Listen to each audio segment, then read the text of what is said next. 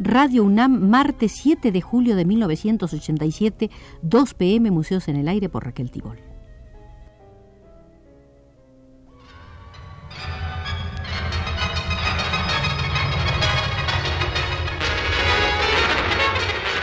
Radio UNAM presenta Museos en el Aire. Un programa a cargo de Raquel Tibol, quien queda con ustedes.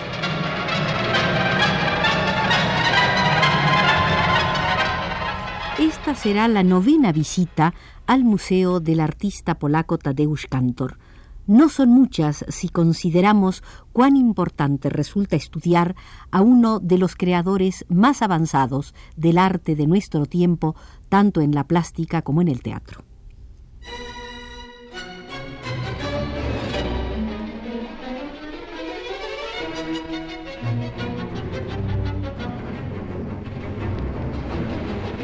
En esta novena visita continuaremos el diálogo entablado entre Tadeusz Cantor y el periodista italiano Franco Quadri.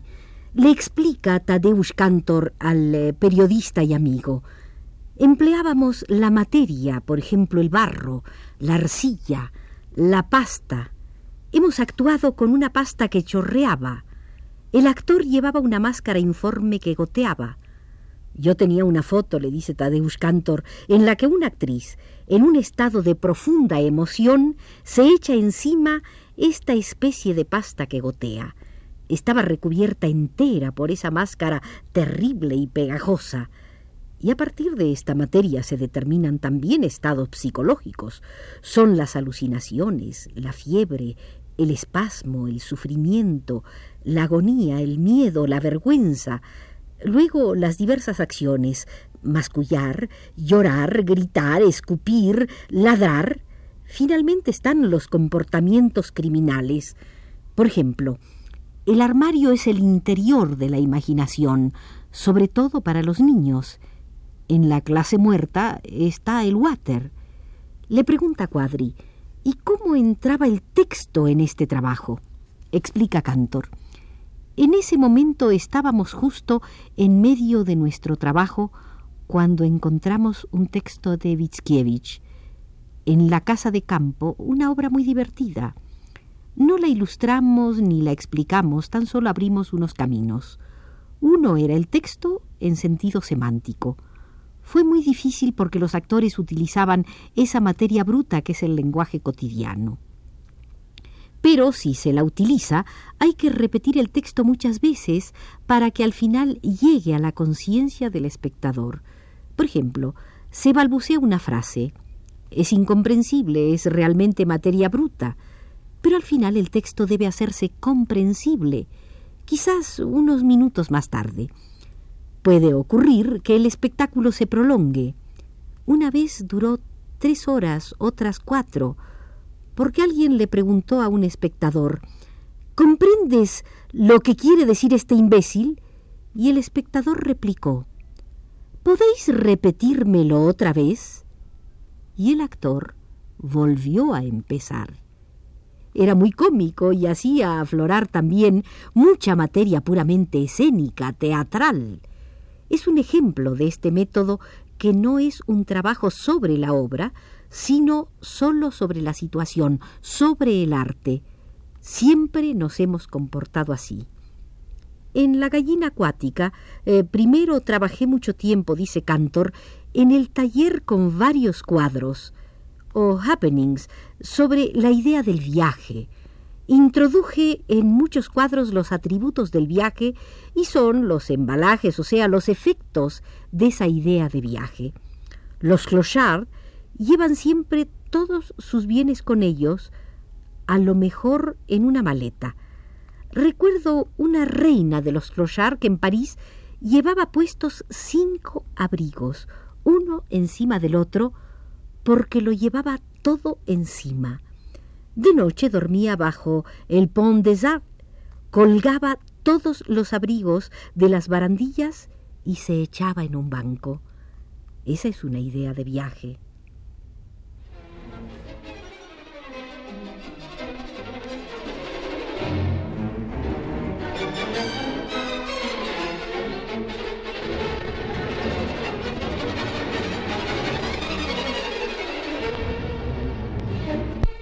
Le pregunta Cantor a Franco Cuadri, ¿has visto la gallina acuática?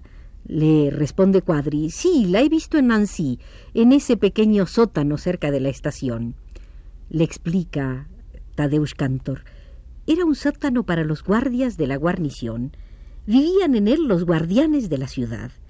En la gallina acuática todos los actores están como embalados. Llevan capas, bufandas, sombreros, hasta los zapatos están embalados como en los viajes muy largos, y todos llevan maletas o mochilas enormes. La mujer a la que arrojan al agua en la bañera está completamente vestida como para un largo viaje. Se siente la idea del viaje con todas las sorpresas, los casos, toda la fascinación del viaje. En nuestro trabajo esta idea aún sigue durando. Mientras ensayábamos entonces, encontramos la gallina acuática. Pero el texto es una voz. La otra voz es nuestra acción. No se efectúa una ilustración del texto con la acción del espectáculo, que es del todo autónoma. La acción del espectáculo que encontramos era esa idea de viaje de la que he hablado, con los viajeros en la estación a la espera del tren no hay relación, tan solo tensión. En la primera escena de la gallina acuática, un señor mata a su amante, grita, Eres la peor de las prostitutas. Dispara y ella cae. Esto es el texto. En nuestro espectáculo, explica Tadeusz Cantor, ocurre algo totalmente diferente. Él pronuncia la frase en sentido semántico y hace algo que no tiene nada que ver. Al fondo están tres camareros de café muy elegantes que mojan las servilletas en el agua. De pronto toman a la muchacha y la arrojan a una bañera con agua caliente.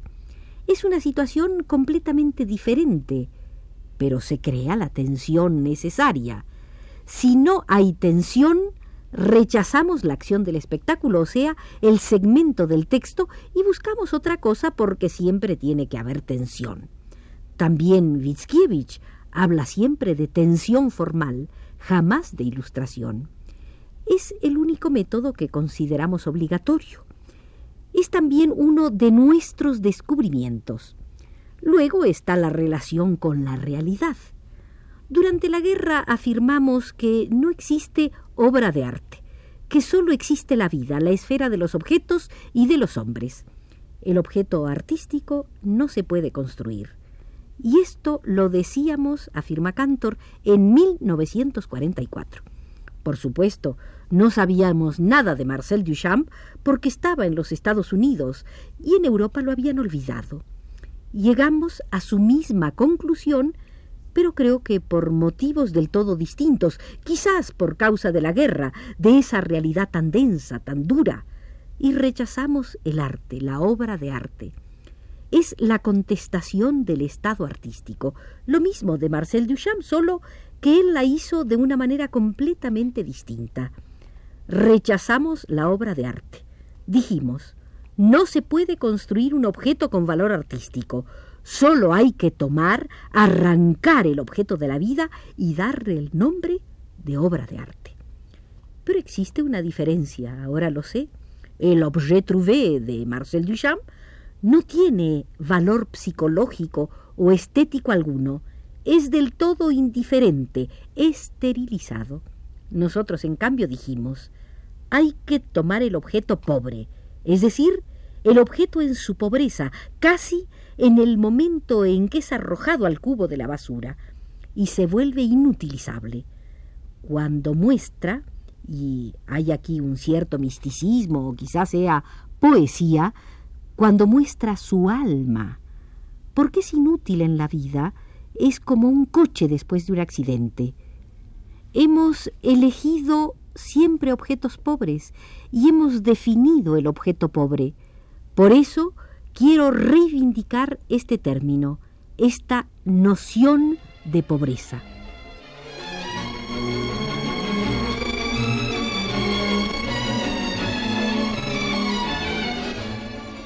Le comenta Franco Quadri a Tadeusz Cantor, También en Italia se ha teorizado mucho, aunque más tarde, sobre el arte pobre.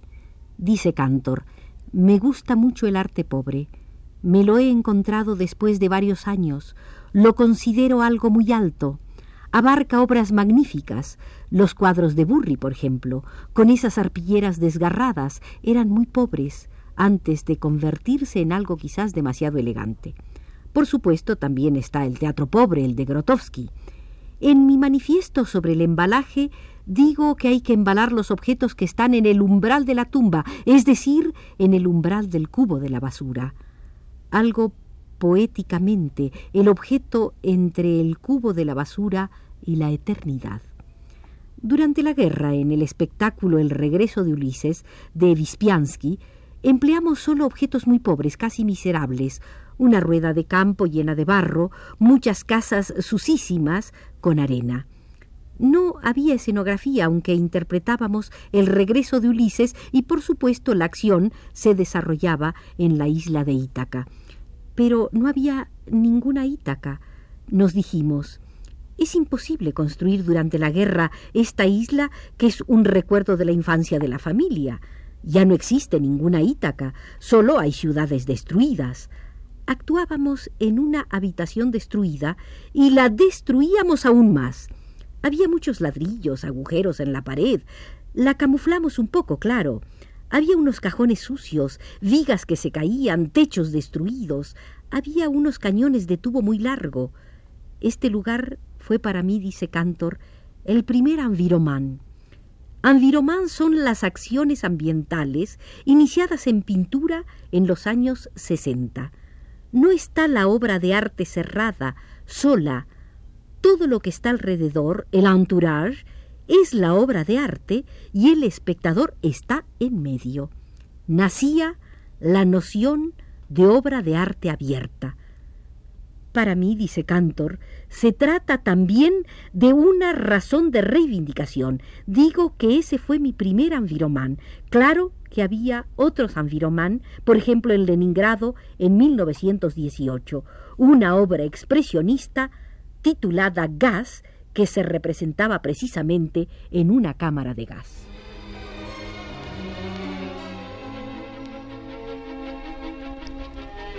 Termina así la novena visita al Museo de Tadeusz Kantor. Nos condujo desde los controles Arturo Carro.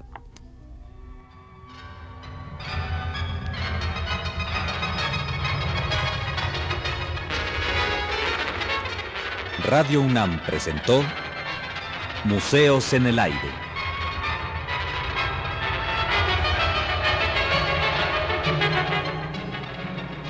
Un programa de Raquel Tibol.